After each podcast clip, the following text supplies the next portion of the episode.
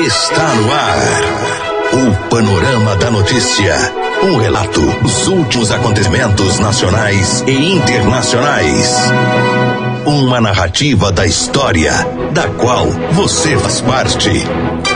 10 e 32 Olá, bom dia. Hoje, quarta-feira, 20 de novembro de 2019, está começando a edição 79 do Panorama da Notícia, o seu diário de notícias da manhã. Prazer enorme. Eu sou Raquel Marim, junto com Silvana Arruda. Ótima quarta-feira. Bom dia, Raquel. Bom dia aos ouvintes da Paranaíba. O dia hoje amanheceu parcialmente nublado aqui em Rio Paranaíba e, segundo a previsão do tempo, o dia deverá ser de sol e aumento de nuvens pela manhã, com registro de pancadas de chuva à tarde e também à noite. A máxima para hoje é de 29 graus e, neste momento, registramos média de 22 graus de temperatura. Estamos aí na primavera brasileira. E o compromisso da Paranaíba FM 99,5 é com uma informação séria e imparcial. É a Paranaíba colocando seu espaço a serviço da comunidade. Começando mais uma edição do nosso jornal, você está na Rádio Paranaíba, a rádio que é a sua voz. Confira agora os principais destaques do Panorama da Notícia. Nesta edição do Panorama da Notícia, você saber que. Ex-prefeito de patrocínio, Joelias, volta a ser preso pela Polícia Civil pelo crime de estupro. Vereador de Rio Paranaíba é reempossado na Câmara Municipal após extinção do cargo. Garoto extorque homem com ameaça de divulgação de material sexual e os dois acabam autuados. E ainda agentes de saúde de Rio Paranaíba passam por formação. Tudo isso muito mais a partir de agora no Panorama da Notícia. Agora 10h34. Foi empossado à noite desta terça-feira na Câmara Municipal de Rio Paranaíba o vereador Renildo Carlos de Moraes, do PL, que teve seu cargo extinto no início do mês de outubro após uma decisão da Justiça Eleitoral. O parlamentar foi alvo de investigação ao ser flagrado nas últimas eleições praticando crime de boca de urna em Guarda dos Ferreiros. Naquela oportunidade, ele e outras duas pessoas foram presas pela Polícia Militar e levados até a presença do juiz eleitoral. O processo foi aberto e a defesa de Reinildo não apresentou a tempo a sua defesa e ele acabou sendo julgado e condenado a ficar oito anos inelegível e ainda perder o seu mandato como vereador na Casa Legislativa. Após o trânsito em julgado, a Câmara de Paranaíba recebeu o parecer da Justiça e uma comissão foi formada para que o cargo do vereador fosse extinto mas para isso foi preciso fazer algumas mudanças no regimento interno da casa. No início do mês de outubro, durante a reunião ordinária, o presidente João Wilson de Almeida proferiu o decreto de extinção do mandato de Renildo e após uma semana já convocou o suplente Adenísio Teixeira para ocupar a cadeira vacante. Reinildo, Renildo então recorreu da sentença e o Tribunal Superior Eleitoral cancelou a decisão do juiz e a extinção de seu cargo. Dessa forma, o presidente da Casa Legislativa, durante a reunião desta terça-feira, extinguiu o cargo de Adenísio Teixeira e deu posse novamente a Renildo Carlos de Moraes, na presença de todos os vereadores e a sociedade Rio Paranaibana. Agora 10h36, ainda falando de política, o ex-prefeito de patrocínio, Júlio César Elias Cardoso, voltou a ser preso pela Polícia Civil de patrocínio. As diligências foram para o cumprimento de um mandado de prisão pelo crime de estupro de vulnerável ocorrido em 2014 no município. A prisão de Júlio Elias aconteceu no bairro São Francisco, em patrocínio, e de acordo com as informações da Polícia Civil, o ex-prefeito já havia sido preso outras vezes pelo menos pelo mesmo fato. Contudo, estava respondendo ao processo em liberdade. Em nota, a assessoria de comunicação de Júlio ressaltou que ele se entregou à polícia em sua residência em virtude de sua condenação em segunda instância no Tribunal de Justiça, sendo que ele teve a sua pena reduzida. Os advogados do ex-prefeito ainda destacaram que seu cliente estava em prisão domiciliar e em tratamento de saúde e que em momento algum estava foragido da justiça. 10 horas 37 minutos. A Secretaria de Saúde de Rio Paranaíba realizou na tarde dessa terça-feira, no CRAS, no bairro Olhos d'Água, o encerramento do curso de capacitação dos agentes de saúde do município. De acordo com as informações, foram mais de 400 horas de curso e ontem elas puderam para o público presente as experiências e o que mudou durante a formação. O curso teve uma parceria direta com o campus da Universidade Federal de Viçosa, onde duas professoras e uma aluna também participaram da formação. Durante o encerramento das atividades, estavam presentes o diretor do campus, Renato Ruas, o prefeito municipal, Valdemir Diógenes, a secretária de Saúde, Márcia Elaine, e a secretária de Cultura, Turismo, Esporte e Lazer, Maurisa Galvão. A cobertura completa dessa notícia você acompanha em nosso site paranaíbafm99.com.br. Agora 10h38 e o projeto anticrime de Mouro pode ser votado semana que vem. As informações são de Yuri Hudson. O presidente da Câmara, Rodrigo Maia, anunciou nesta terça-feira que vai votar o pacote anticrime na próxima semana. O projeto foi encaminhado pelo ministro da Justiça Sérgio Moro e também trabalhado pelo ministro do Supremo Alexandre de Moraes. As propostas foram juntadas em um grupo de trabalho que produziu um anteprojeto. O grupo modificou pontos das medidas, como no caso da prisão a partir da segunda instância, como foi proposto por Moro e retirado do texto pelo grupo de trabalho.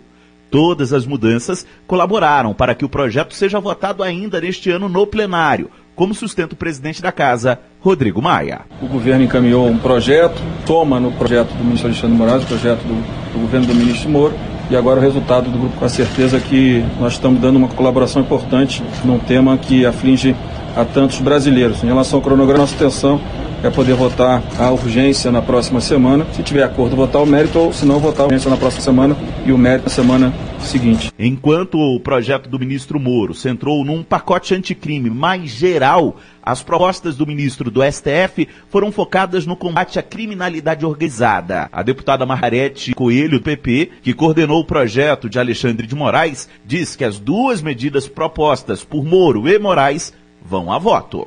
Diminuir o, ritmo de encarceramentos e focarmos mais na criminalidade, que traz prejuízos maiores para a sociedade, principalmente em crimes hediondos. Além de endurecermos na questão da progressão de regime, também na impossibilidade das famosas saidinhas que incomoda tanto a sociedade. A definição sobre a votação do mérito do projeto na próxima semana ficará a cargo de um acordo que está desenhado por Maia. De Brasília, Yuri Hudson. E o deputado quebra placa com alusão. Deputado quebra placa com alusão ao Dia da Consciência Negra. Continuamos com Yuri Hudson. O deputado federal Coronel Tadeu do PSL de São Paulo quebrou nesta terça-feira uma placa em uma exposição da Câmara em alusão ao Dia da Consciência Negra. A placa exibia o desenho de um policial com um revólver na mão e um jovem caído no chão com o título O Genocídio da População Negra. A ação do parlamentar foi filmada e gerou repercussão. Deputados de oposição criticaram a atitude e prometeram acionar o Conselho de Ética da Casa. Para a líder da oposição, Jandira Fegali, do PCdoB, Coronel Tadeu cometeu três crimes. Crime contra o patrimônio, um crime de racismo, que é inafiançável no Brasil, e a quebra de decoro. Nós já entramos na, na, na EPOL, na Corregedoria, vamos entrar amanhã cedo no Conselho de Ética e vamos entrar na PGR também, por crime de racismo. Além disso, há outros deputados parabenizando, apoiando, nós vamos também avaliar como é que encara essa sustentação também desses parlamentares, né? O presidente da Câmara, Rodrigo Maia, também condenou a ação. Segundo ele, numa democracia não pode haver agressão simplesmente por não concordar com algo. Mesmo após a repercussão negativa, Coronel Tadeu afirmou que não se arrepende do que fez. Eu sou um profissional de segurança, fiz minha carreira na área de segurança posso permitir uma agressão dessa ordem a uma instituição que trabalha 24 horas por dia pela sociedade. Não, não é depressão, eu apenas tirei o cartaz da parede, delinei ele depois. A exposição foi aberta nesta terça-feira para celebrar o Dia Nacional da Consciência Negra, comemorado neste dia 20 de novembro, intitulada Reexistir no Brasil. Trajetórias negras brasileiras a mostra traça um breve panorama da existência dos negros na história do país. De Brasília, Yuri Hudson. Agora, 10h43, a Câmara prepara agenda social voltada para a população mais pobre. Confira. A Câmara dos Deputados anunciou nesta terça-feira a criação de uma agenda de desenvolvimento social. A intenção é priorizar, nesta reta de fim de ano, propostas voltadas para a população mais pobre e mais desassistida no país. A agenda propõe, entre outras medidas, a constitucionalização do programa Bolsa Família, criado pela gestão petista. O presidente da Câmara, Rodrigo Maia, do Democratas, endossou a criação de uma pauta específica em paralelo às reformas estruturantes. Brasil, ao longo dos últimos 30 anos, nós construímos um Estado que concentra a renda na mão de poucos brasileiros, em detrimento da maioria da sociedade. Para querendo hoje começar os nossos projetos ter o apoio da casa, mostrando que a nossa agenda é uma agenda que vai além das reformas econômicas e vai com o objetivo exatamente de ter um país mais igual, um país com igualdade de oportunidades. A agenda social será programada por um grupo de parlamentares. A deputada Tabata do Amaral, do PDT, vai comandar as ações. Segundo ela, as propostas darão respostas à cobrança de garantias sociais que são feitas ao parlamento. O pouco que reduzimos de desigualdade foi revertido com a crise econômica e diante disso fica um sentimento muito forte dessa casa de que o ajuste fiscal e as reformas econômicas, por mais necessários que sejam, não podem vir sozinhos. A gente tem que junto encampar sim uma agenda de desenvolvimento social. Nas próximas semanas serão apresentadas uma PEC que constitucionaliza o Bolsa Família e ao menos outros sete projetos de lei. De Brasília, Yuri Hudson. Agora, 10h45, a ministra Damares diz que respeita e reconhece famílias LGBT. Renato Franco traz os detalhes. A ministra da Mulher, da Família e dos Direitos Humanos, Damares Alves, cumpriu agenda extensa em Belo Horizonte, onde recebeu o título de Cidadã Honorária de Minas Gerais. A visita foi marcada por homenagens de deputados da base do governo Bolsonaro. Em audiência pública na Assembleia Legislativa, ela falou sobre prevenção ao suicídio e à automutilação. Ali teve apoio de simpatizantes, foi cercada por mulheres, deu autógrafos e tirou fotos. Mas nem todos acolheram a ministra e suas ideias. Um grupo formado por mães, vestindo camisas pretas e empunhando bandeiras arco-íris, símbolo do movimento LGBT. A professora Helena Lucas diz que Damares é seletista quando garante defender as famílias brasileiras. A gente sabe muito bem disso, todo esse governo só chegou onde chegou atacando com preconceito, atacando, falando horrores contra a comunidade LGBT. Então, é, pra gente, tem companheiras minhas que ficaram passar mal, não conseguiram ficar até o final da fala. Porque realmente, gente, é muita hipocrisia, é difícil de ouvir. À tarde, Damares recebeu jornalistas em outro evento, quando detalhou algumas ações do Ministério, como uma central telefônica para receber denúncias. O projeto será coordenado pelo Ministério da Educação e servirá como um canal para apoiar as famílias em casos como o professor de uma escola no Distrito Federal que escreveu pornografias no quadro para alunos de 10 anos. O professor foi afastado. Damares diz que a escola não pode ensinar nada que atente contra a moral, a religião e a ética das famílias. Sobre as famílias LGBT, a ministra disse que as respeita e as reconhece. Fala-se de uma forma genérica, mas ninguém mostra um único exemplo de violação de direito da comunidade LGBTI. Pelo contrário, nosso ministério, quando assumimos, nós tínhamos lá a diretoria de direitos LGBTI. A diretoria está intacta com os mesmos servidores, fazendo as mesmas coisas.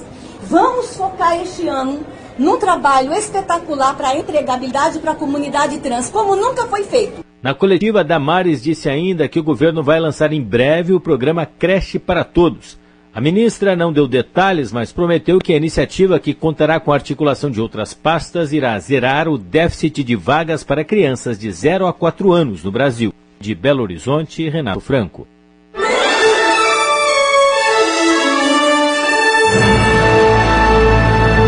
Após um pequeno intervalo, novas notícias.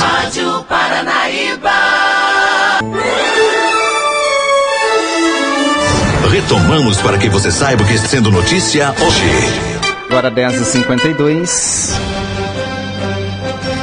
E a partir desta semana, as escolas públicas estaduais e municipais iniciam o período de matrículas. Para aqueles que já estão matriculados em escolas estaduais e pretendem continuar na mesma escola, o período de renovação das matrículas começa hoje. Para aqueles que querem mudar de escola ou voltar a estudar, ou voltar a estudar, as matrículas serão feitas pela internet a partir do dia 28 de novembro. O superintendente regional de ensino de Patos de Minas, Carlos Coimbra, salientou que é importante que os pais ou responsáveis procurem a escola de seu filho, portando todos os documentos listados para confirmar a matrícula e garantir a vaga do aluno na escola em que ele está matriculado e estudando nesse ano. O período de renovação da matrícula vai até 6 de dezembro. Já para quem está matriculado na rede pública estadual, mas precisa ou quer mudar e ir para outra escola estadual no próximo ano, deve ficar atento porque o processo é diferente. Primeiramente, há a necessidade de fazer uma pré-matrícula pela internet. Nesta pré-matrícula, os estudantes vão sinalizar o interesse pela mudança todos os casos serão analisados e no final de dezembro os resultados da alocação serão divulgados. Também podem fazer a inscrição online na pré-matrícula alunos advindos de outras redes de ensino e que querem ingressar na rede estadual no próximo ano.